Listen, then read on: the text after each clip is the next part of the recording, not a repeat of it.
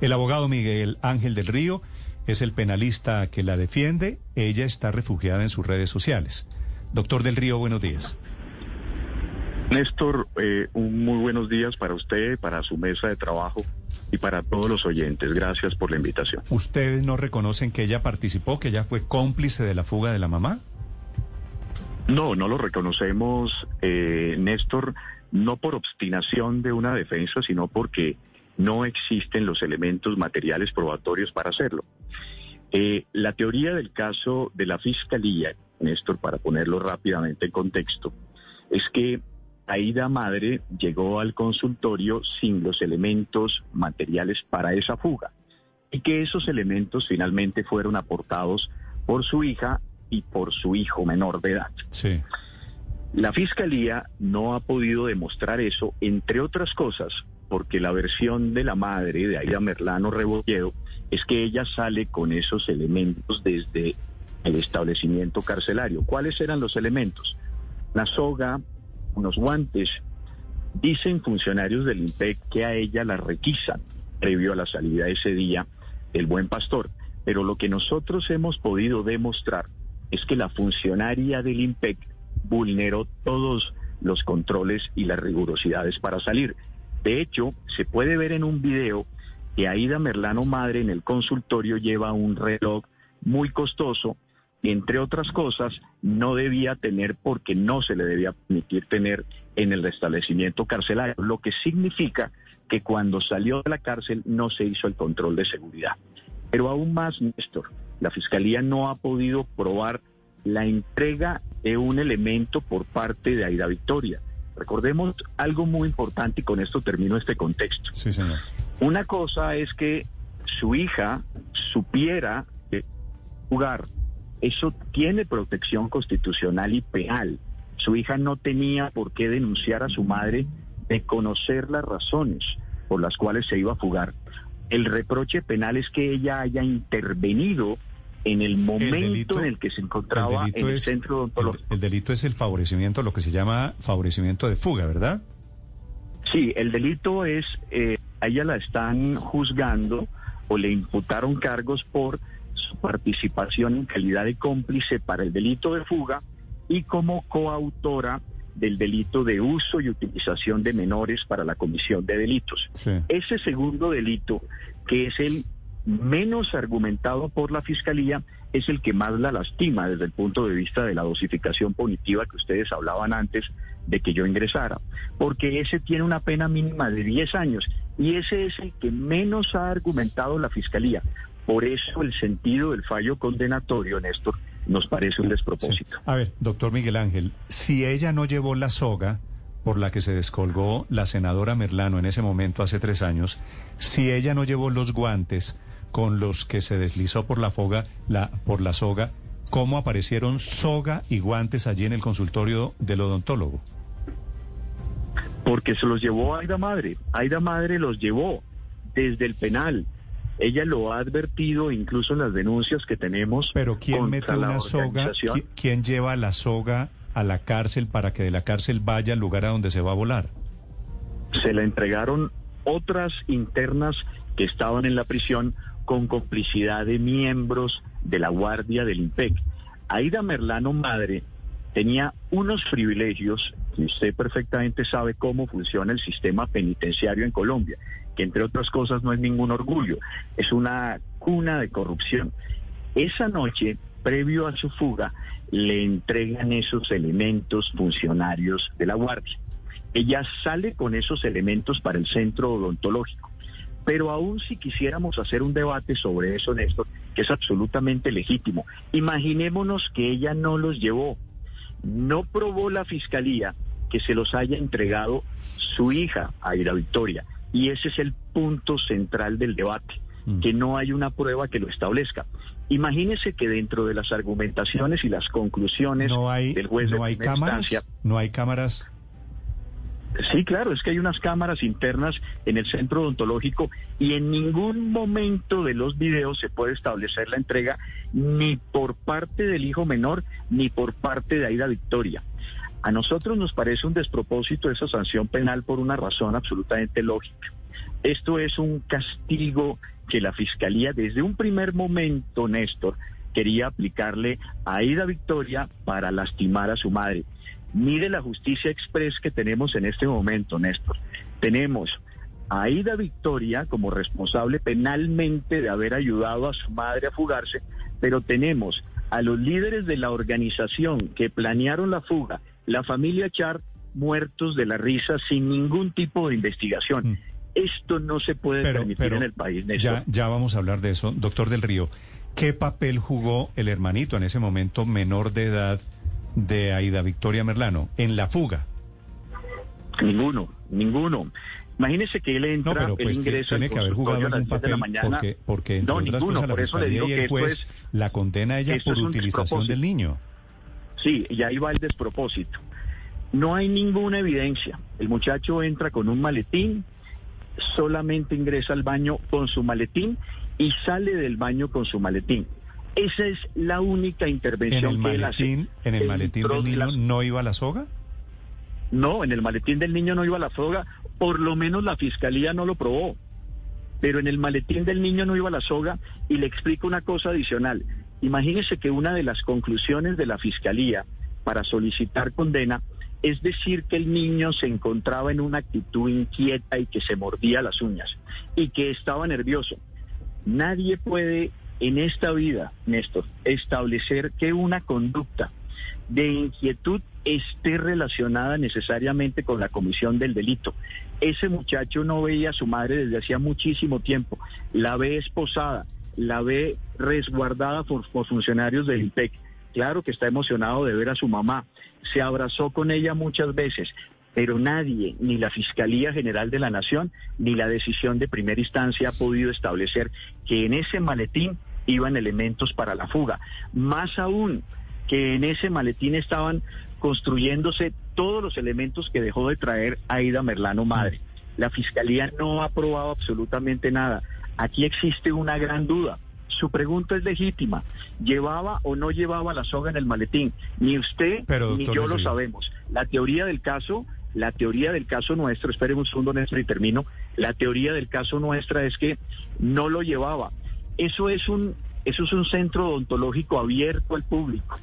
Evidentemente, no, pero es que, es, que, doctor Miguel Ángel, quiero preguntarle lo siguiente. Yo entiendo que usted me diga es que la fiscalía se equivocó, la fiscalía tiene motivaciones políticas, lo que quiera pero es que ya hay una condena de un juez. El juez lo que hizo ayer fue decir, sí, esto está probado. Ya no es solo la fiscalía, ya no le puede echar solo la culpa a la fiscalía. No, yo estoy, yo no estoy responsabilizando solo a la fiscalía. Estoy diciendo que la fiscalía no lo pudo probar. Estoy diciendo que la decisión del juez. Si la fiscalía no lo probó, porque el juez la condena? Pues porque los jueces toman decisiones, porque los jueces son humanos y pueden equivocarse en sus decisiones. Pero, doctor Miguel Ángel, lo hacen con fundamento en pruebas, es decir, el juez toma decisiones con fundamento en lo que la fiscalía le presenta. espérenme un segundo y le respondo a esto. El juez, los jueces de la República toman decisiones. Esas decisiones se llaman sentencias y son absolutamente respetables. Para eso están los recursos de ley. Pero los jueces de la República también son falibles y pueden cometer errores. Y en este caso, la construcción argumentativa de la Fiscalía no está soportada en elementos materiales probatorios. Y el juez tomó la decisión sin esos elementos materiales probatorios. Como cualquier ser humano, para eso están los recursos de ley. Si eso no existiera, si las decisiones de los jueces fueran infalibles, pues solamente tendríamos una segunda instancia desde nuestro modo de ver las cosas como penalista, la estructura argumentativa se basa simplemente en que Aida Victoria estaba presente en un centro odontológico y tenía conocimiento de su fuga. Tener conocimiento no la hace responsable. esperemos, pero de momento estamos hablando sobre un hecho, es que ya hay una condena. Doctor del Río. Sí, eso es una realidad. En, el video se ve, creo recordar, que ella saca la senadora Aida Merlano algo de un mueble del consultorio del odontólogo, ¿cierto? Así es. Ese algo que, ella saca, soga. que ella saca es la soga. Sí. Si ella llevó la soga, que es su teoría, y la sacó desde la cárcel de mujeres, ¿por qué la metió en un mueble? No, no la mete en un mueble. Ella en ese video que usted ve está sacando la soga que ella tiene en su poder y la está amarrando a la pata de una mesa para generar el soporte para tirarse por la ventana. No es que ella la saque de un mueble, ella la tiene en su poder, el mueble es el soporte base para ella fugarse. Pero entonces, doctor del Río, es decir, con lo que usted con lo que usted nos está contando aquí, que no hay pruebas, que la fiscalía no lo pudo probar, y eh, usted lo que está queriendo decir es que la fiscalía indujo en error al juez para llevar a una condena contra Aida Victoria. Pero absolutamente, desde el principio, la Fiscalía General de la Nación, entre otras cosas, hizo un show horroroso. Eh, utilizó un avión de la Policía Nacional, trajo con 10 agentes de la policía, funcionarios del CTI, cuando eso no era necesario. Esto fue un show montado por la Fiscalía General de la Nación con el propósito de presionar a su madre en la clandestinidad. Y evidentemente esos elementos materiales probatorios sin justificación llevaron a error a un funcionario judicial, así tal cual como se lo advierte. ¿Y es casualidad que ella haya distraído a los guardias en ese momento, los, que, los dos o tres que había del IMPEC ahí? Los tres guardias en las declaraciones en juicio advierten que ellos nunca fueron distraídos por los hijos de Aida, por los hijos de Aida Merlano. Más aún, la secretaria del Centro Odontológico establece que nunca los hijos de Aida Merlano hablaron con los guardias del IPEC. Y en todos los videos que se tienen no hay un solo momento donde se vea a Aida Victoria y a su hermano hablando con un guardia. Sí. Doctor del Río, usted es un muy reconocido penalista. ¿Usted cree que es posible volarse como se voló la señora Merlano de un consultorio odontológico sin complicidades, sin amigos, sin socios? No, es que los socios todos estaban afuera y la organización no, no, no. Le hablo, Le hablo, le hablo de la fuga. Es decir, el cómplice, el que le puso la moto, ¿no es cómplice? ¿Eso no fue una cosa muy bien organizada? El que le dio la cuerda. Por eso le estoy diciendo. El que le organizó la cita odontológica, el que le pagó el tratamiento de diseño de sonrisa. No, la organización... ¿Vamos a descubrir que había unos cómplices? No, pues claro que hay unos cómplices, claro que hay una organización criminal y se la estoy diciendo y están las denuncias y la fiscalía tendrá que hacer las investigaciones. La familia Char estuvo detrás de todos esos pagos, del de la moto, del de la organización, desde los elementos que le entregaron el día anterior, de las videollamadas, de la forma como la pasaron a Venezuela? ¿O usted cree que, por ejemplo, los hijos entonces están metidos en la forma como llega a Venezuela, cómo termina entonces protegida, cómo la sacan en motocicleta, la montan a un nuevo carro, la llevan hasta, hasta La Guajira, la pasan a Venezuela? Todo eso hace parte de una organización y pronto sabremos entonces quiénes son los miembros, pero lo que le puedo decir con absoluta certeza es que detrás de esta organización criminal está la familia Char. Eso es una realidad de perogrullo. Pero hoy tenemos entonces condenados a los hijos, a la hija, eh, de Aida Victoria, de Aida Merlano, pero la familia Char no le pasa absolutamente nada, ni siquiera se ha podido establecer quiénes eran los miembros de la organización. Abogados de la familia Char, Néstor, le quiero decir, fueron a la cárcel días previos a la fuga a ofrecerle entonces que no se preocupara, que no hablara en la corte, que ya le tenían todo organizado. Le mostraron además eh, el circuito del centro odontológico, por donde tenía que tirarse, los elementos que necesitaba usar. Esto es una organización, esto no es Aida Merlano sola, esto es una organización criminal donde detrás está la familia Si es así, ¿por qué no probaron eso en el juicio?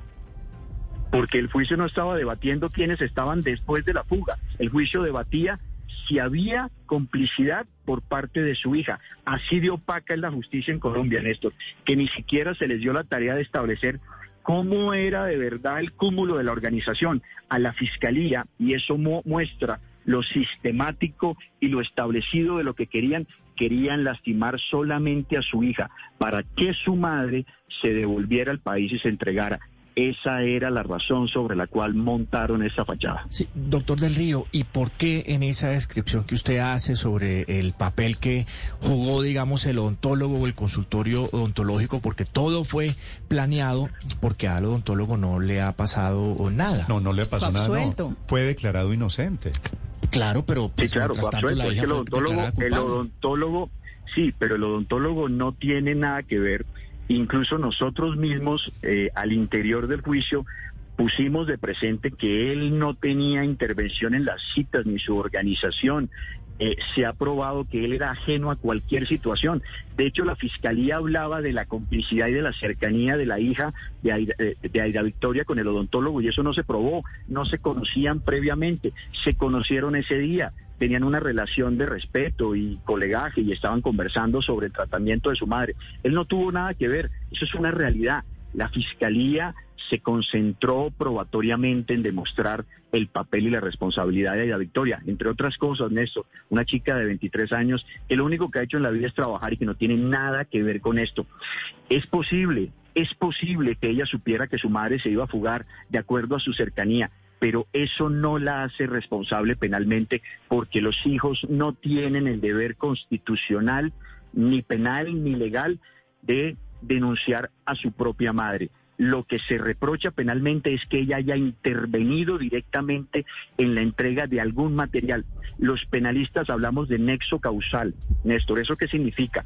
Que la actividad de Aida Victoria le haya servido necesariamente a su madre para el éxito de la fuga. El éxito de la fuga se consiguió, pero no hubo intervención de Aida Victoria ni de su hermano. Esto es un despropósito y evidentemente será apelado y la segunda instancia seguramente revocará esta decisión. Bueno, eso es lo que decidió la justicia colombiana, es decir, esas son las dos causas por las cuales ella fue condenada. Doctor del Río, una pregunta final. ¿De dónde saca su cliente Aida Victoria, que son 17 años de cárcel? No, en este momento tenemos un sentido del fallo condenatorio. El día martes se tasará la pena.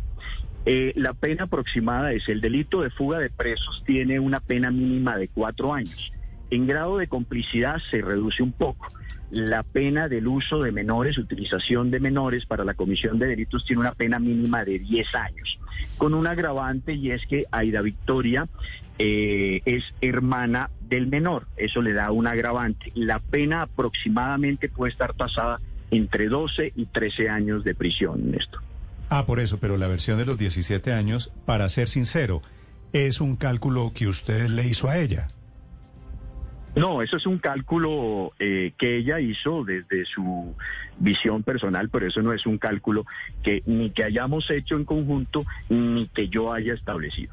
Pero, pues, para ser sincero, se la inventó ella, todavía no hay monto de la pena, no hay tasación de la pena.